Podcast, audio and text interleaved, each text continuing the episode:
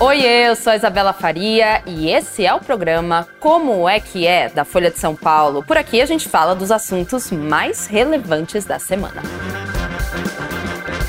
A onda de violência na Bahia, hoje a gente fala um pouquinho das possíveis motivações, o que está causando tanta morte violenta que a gente está vendo também nas últimas semanas e quais as políticas públicas já foram aplicadas e podem ser aplicadas para tentar solucionar esse problema. Muito, muito triste, para não dizer bárbaro. É, são mortes muito, muito violentas que estão acontecendo no estado da Bahia e a gente quer esclarecer tudo para vocês, inclusive falando um pouquinho de estatísticas. Eu digo a gente porque hoje estou muito bem acompanhada com João Pedro Pitombo, que é correspondente da Folha em Salvador, é repórter e está no Como é que é pela segunda vez e aceitou nosso convite justamente para a gente falar desse assunto que não é nada fácil, né, o Pitombo? É são dias e dias e dias de cobertura que você está fazendo, que outros, enfim, repórteres da Folha estão atrás também, de mortes violentíssimas incluindo inclusive crianças. Então, eu te agradeço por topar falar com a gente sobre esse tema tão difícil. Eu que agradeço o convite a você, boa noite também para todos os espectadores que estão acompanhando a gente.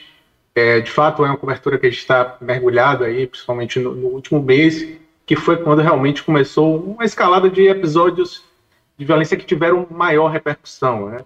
Porque a, os indicadores de violência no Estado, de fato, são, são, são muito altos é, já há algum tempo, né? É, o primeiro caso que teve acho que mais relevante, que causou maior comoção, foi a morte de uma criança de 10 anos. Isso foi em 25 de julho, é, na cidade de Lauro de Freitas, que é aqui na, na, no entorno de Salvador, né? Cidades que ficam na região metropolitana. É, esse menino se chamava Gabriel, estava brincando na porta de casa e acabou atingido por um disparo, né, no meio, em meio a uma ação policial, um disparo no pescoço, acabou morrendo no local. Foi um crime que gerou uma comoção enorme é, em toda a comunidade, família, vizinhos. É, a semana seguinte, foi justamente a semana que aconteceu a, a chacina do Guarajá, em São Paulo, é, também foi marcada aqui na Bahia por uma série de mortes, é, que foram resultado de ações policiais. Né? Foram todo, ao menos 31 pessoas mortas em um período de apenas oito dias. É um número que parece alto e de, de, de fato é alto mesmo, mas é um número muito próximo ao que representa a média de mortes pela polícia no ano passado. Né?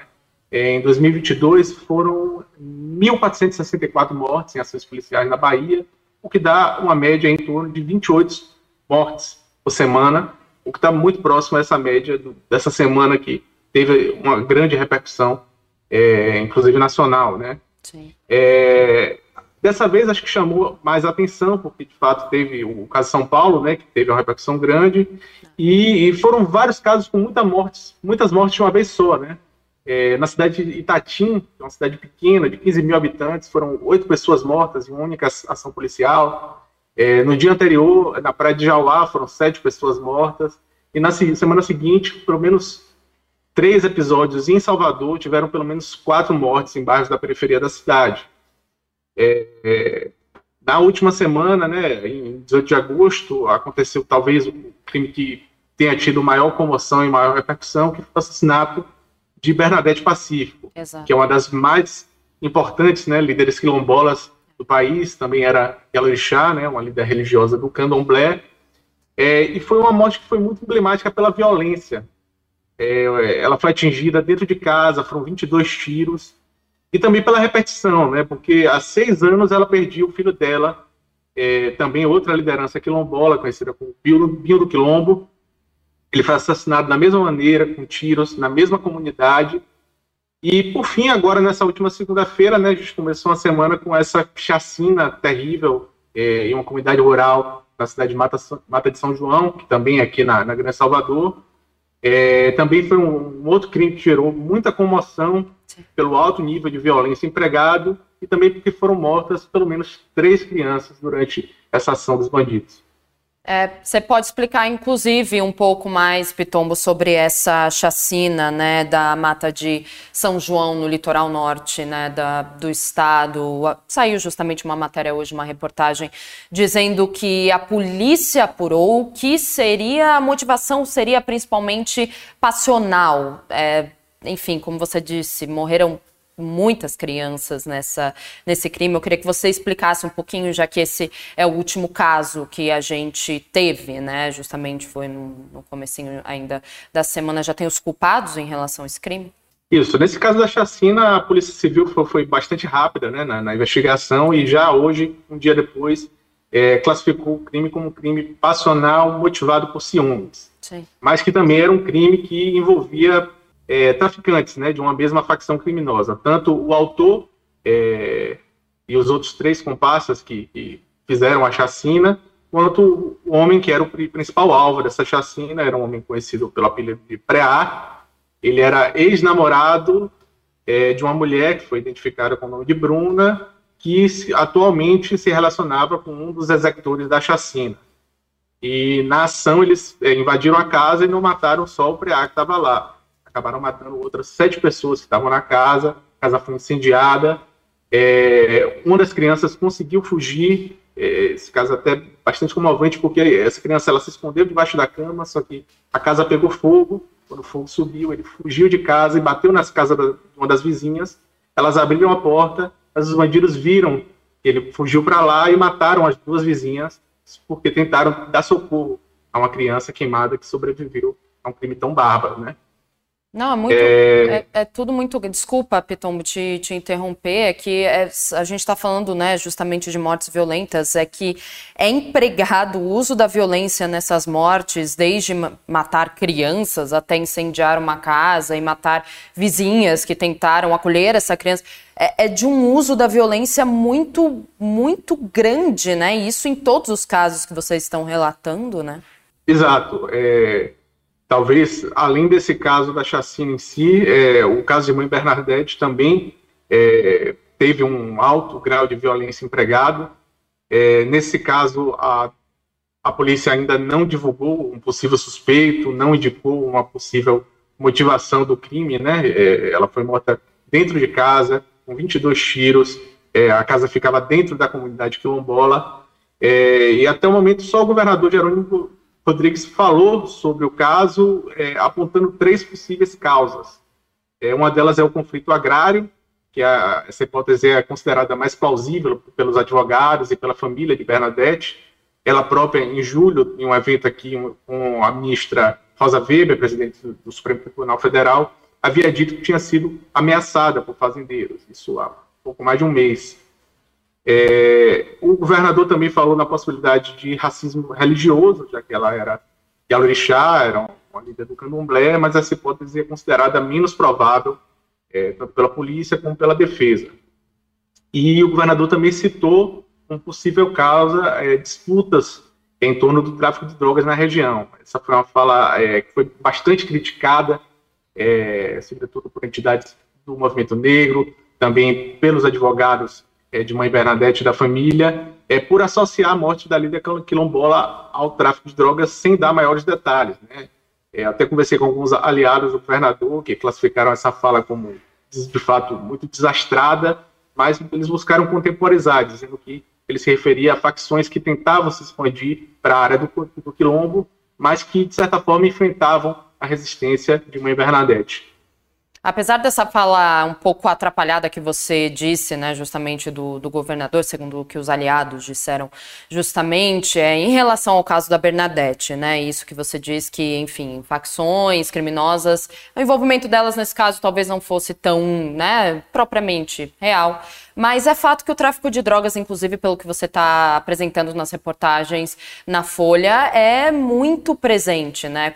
É, é, realmente uma, uma crise na segurança e o tráfico de drogas é aí uma das bases, né? Você pode explicar para gente, então, o que está acontecendo? Se trata de uma briga de facções ou não? Sim, é, no, no, de fato, nos últimos anos, a gente, a Bahia vem enfrentando uma espécie de é, mudança na dinâmica do tráfico de drogas, né?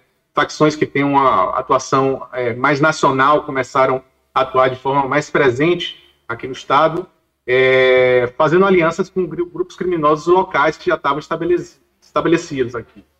É, o exemplo mais concreto foi a entrada da, na Bahia da facção Comando Vermelho, né, que tem origem no Rio de Janeiro, e hoje é uma facção nacional, é, que fez uma aliança com uma facção local chamada Comando da Paz. Esse grupo é, tem um principal rival aqui no estado, que é uma facção chamada BDM, onde do maluco, que tem alguma interlocução com a facção PCC. Então, é, você não tem no, no, no, estado uma única facção, ou mais de uma que tenha um, uma capilaridade tão grande, né? Você, tem, você não tem uma hegemonia de um único grupo criminoso. São várias organizações é, menores que acabam entrando em conflito, e esse conflito vem, de fato, escalando nos últimos anos. É, a própria cúpula da segurança, o secretário Marcelo Werner, é, confirmou que há, há é um momento, de fato, de conflito entre essas facções. É, ao mesmo tempo, a gente vive também uma espécie de interiorização da violência, né? As cidades e o tráfico de drogas, é, as facções criminosas chegando a cidades cada vez mais pequenas, cidades com 15, 10, 5 mil habitantes, sendo disputadas por esses grupos, né? É, não à toa, é, segundo o levantamento do Fórum Brasileiro de Segurança Pública, divulgado agora em julho, é, quatro cidades da Bahia, todas de médio porte, estão entre as dez mais violentas do país. Né? São cidades como Jequié, Santo Antônio de Jesus, Camaçari e também Simões Filho. É, em julho, até tive em Jequié, depois da divulgação desse dado, que foi a cidade classificada como a cidade mais violenta, com mais mortes violentas proporcionalmente em todo o Brasil, né? E o que a gente viu lá foi uma cidade tomada por facções criminosas, bairros dividido, divididos por esse, entre esses grupos, né? É, cada um dominando um território. Eu até entrevistei a, a mãe de um rapaz que tinha sido morto poucos dias antes. Ele tinha ido visitar a namorada, que era em um outro bairro, e esse bairro era dominado por uma outra facção, uma facção rival à do bairro que ele morava. É, aparentemente, a priori, ele não tinha passagem pela polícia, e aparentemente ele foi morto simplesmente por ultrapassar essa linha é, que as facções colocaram na cidade. Você mora num bairro, você não pode visitar o outro. As relataram muito medo né, de visitar familiares, amigos que moram em outros bairros conflagrados. Ele... Então é um... Sim. Não, desculpa, é que é, é você dizendo de bairro para bairro, né, facções tomando bairro 1, bairro 2, bairro 3, é algo muito pequeno, né? Justamente é, eles trabalham em microespaços. Quando a gente fala, por exemplo, do, do PCC, é uma, é uma dinâmica um pouco, você me corrija se, se eu estiver errada, é uma dinâmica um pouco diferente do que o que a gente vê em São Paulo, no Rio de Janeiro. Aqui o primeiro comando da capital, o PCC, tem negócios na área imobiliária, tem negócios inclusive fora do país, com tráfico de drogas, é uma coisa realmente muito particular. Aí você me corrija também se a gente tiver né, essas facções agindo da mesma forma em outros cantos do país. Mas de bairro a bairro, isso é bem, isso é bem é complicado, né? Sim, sim. Agora, não, não é só de bairro a bairro, são, são, são grupos criminosos que também têm, têm relações, têm traficantes. É, na cidade que é mesmo, o principal sim. líder é, do tráfico lá vive fora da cidade, vive na fronteira, no estado do Mato Grosso. Ele foi preso é, no estado do Mato Grosso. Então ele já, já tinha um esquema para ele mesmo fornecer a droga que ele levava para vender na, na, na, cidade, na região que ele vivia, né? É, em Salvador já tem facções que começam a atuar é, como uma espécie de, de, milícia mesmo, achacando comerciantes, é, explorando o comércio de, de, de gás, explorando também a, o fornecimento de internet em alguns bairros. É, a, a, polícia até fez uma operação recente que é, prendeu é, um desses traficantes que estava atuando na, na, na exploração é, de internet em um bairros de Salvador.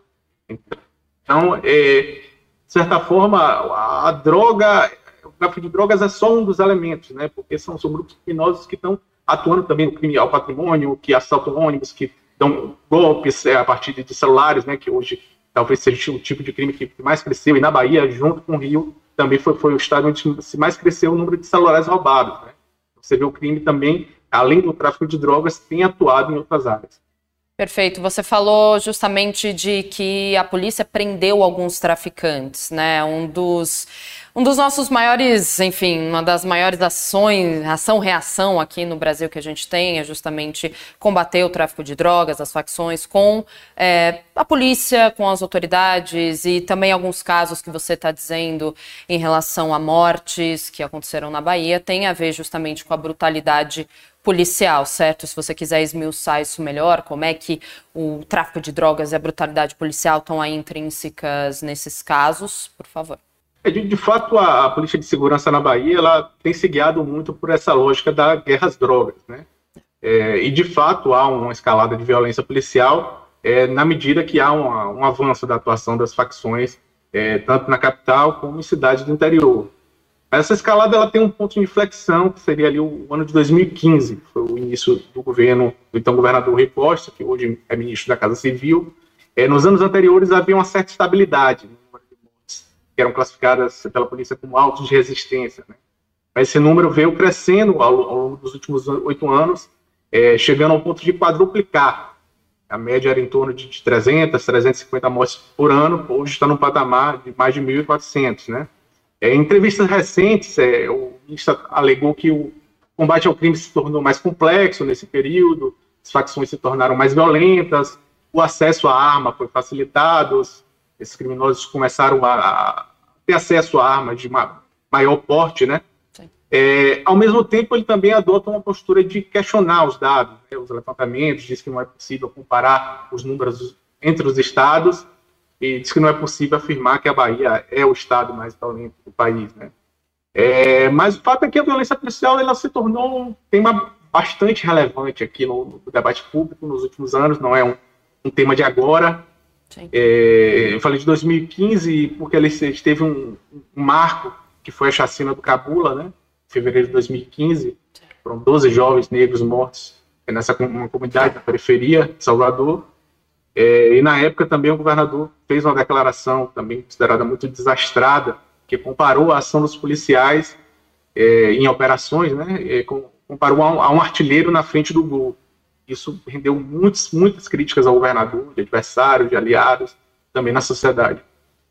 Falando em governadores, Pitambo, a gente pode falar um pouquinho do que justamente o poder público falou em relação a essas chacinas que estão acontecendo. Você publicou uma matéria, inclusive, muito, muito boa com o Abre. O Abre, gente, né, para quem não conhece o jargão jornalístico, é justamente ali o primeiro parágrafo. Você escreveu, Pitombo, que o governador da Bahia é, enalteceu a ação né, dos policiais e criticou a imprensa. O que mais o poder público está falando justamente sobre essas chacinas?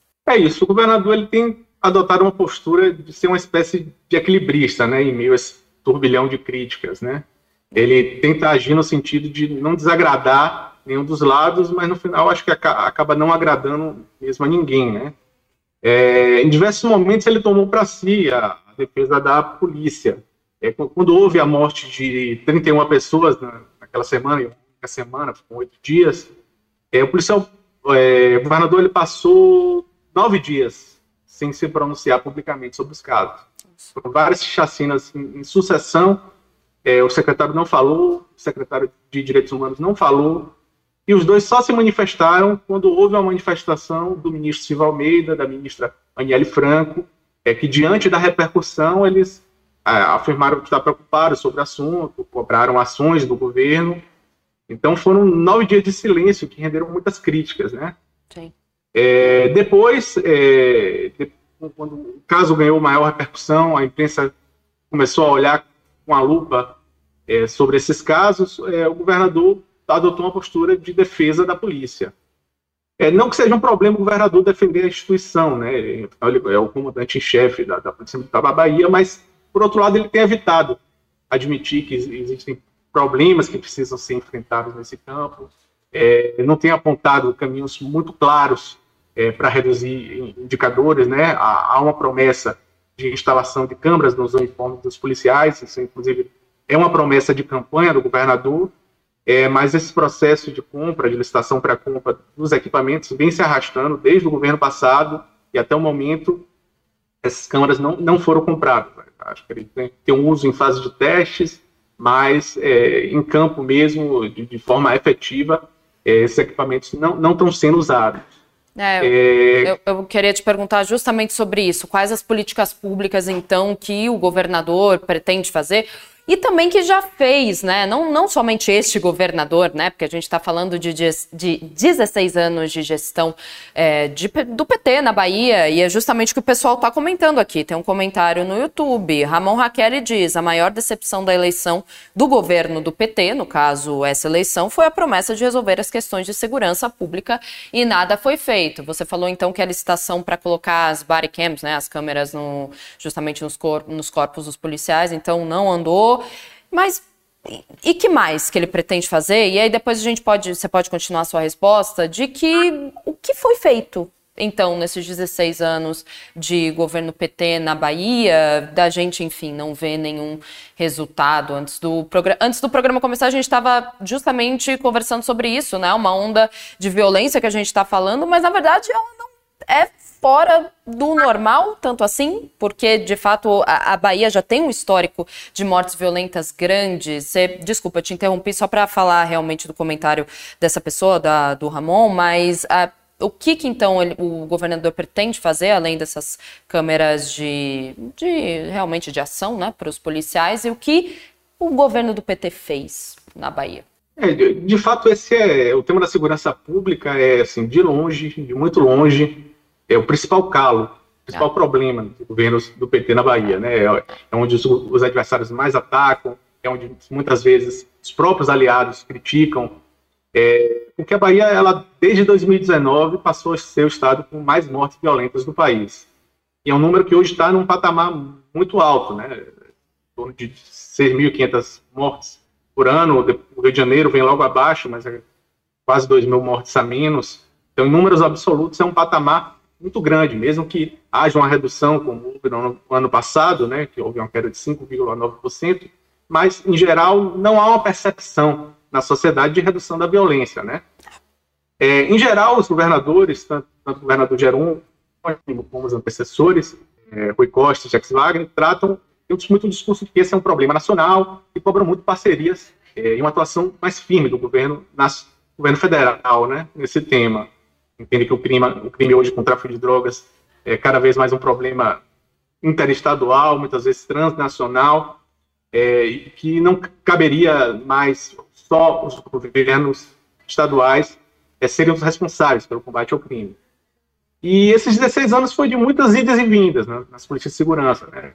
Já, já, se tentou um pouco de tudo. É, no início do governo, com Jacques Wagner ainda, é, foi adotado o Pacto pela Vida, foi inspirado na experiência de Pernambuco, ele é uma polícia madã, né, na, nas comunidades. Também foi tentado é, um modelo é, semelhante ao UPP, é, que fez sucesso durante um tempo é, no Rio de Janeiro, depois caiu um pouco em declínio. É, nos últimos anos houve investimento mais forte, de fato, em infraestrutura, né, a gente vê é, volta e meia o governo inaugurando delegacias, entregando equipamentos, é, mas o governo fez, sobretudo, uma opção é, de investimento em tecnologias, como, por exemplo, o reconhecimento facial, que é um tipo de tecnologia muito controversa, os gastos são muito altos. O governo da Bahia investiu cerca de 650 milhões de reais em reconhecimento facial, e até o momento foram cerca de mil pessoas presas após serem identificadas. Né? É, essa política de enfrentamento é, de guerras drogas ela tem sido mantida, letalidade os indicadores de violência não têm reduzido. Então, exato, não, não tem reduzido. E, e eu quero te perguntar também: você falou do, dos governadores e do poder público que estão. Quando é reduzido. Ui, desculpa, desculpa, você. Perdão, Pitombo, você travou, eu pensei que você tinha terminado o seu, seu raciocínio, pode continuar. Não, tranquilo, eu estava justamente afirmando que essa política de, de enfrentamento, né, é, ela tem permanecido é, durante os últimos anos e, de fato, não, não tem resultado numa redução social. Esse é um período de oito anos, não houve uma queda é, relevante é, em mortes violentas na, na mesma proporção. Só dizer que esse é um, é um, desafio que o governador pela, tem pela frente. Né? Ele está no oitavo mês de gestão, mesmo sendo do mesmo partido dos governos, dois governos, quatro governos anteriores, né? mas ele, ele é o governador, ele, ele, pode mudar a direção da política de segurança que a população espera que ele faça isso. Exatamente, a população espera, inclusive é o que a gente vê hum, pelo país, né? Em relação, principalmente, você estava falando de casos com mais repercussão em relação a essas chacinas que a gente está vendo na Bahia, como é o caso da mãe Bernadette também. A gente teve manifestações, protestos pelo país inteiro pedindo justamente justiça, fim do racismo, fim da opressão religiosa, do preconceito religioso. E eu só queria te fazer uma última pergunta, porque você falou do governo federal, né? É impossível a gente. Obviamente, é, é é uma relação mais do que possível. O governo federal é do PT, o governo da Bahia também é do PT, e justamente por isso que as pessoas estão fazendo essa associação e perguntando. O governo federal, Cristiano, pergunta, o governo federal não vai dar uma atenção especial? justamente para a segurança na Bahia, um estado tão importante para que a gestão atual esteja no poder?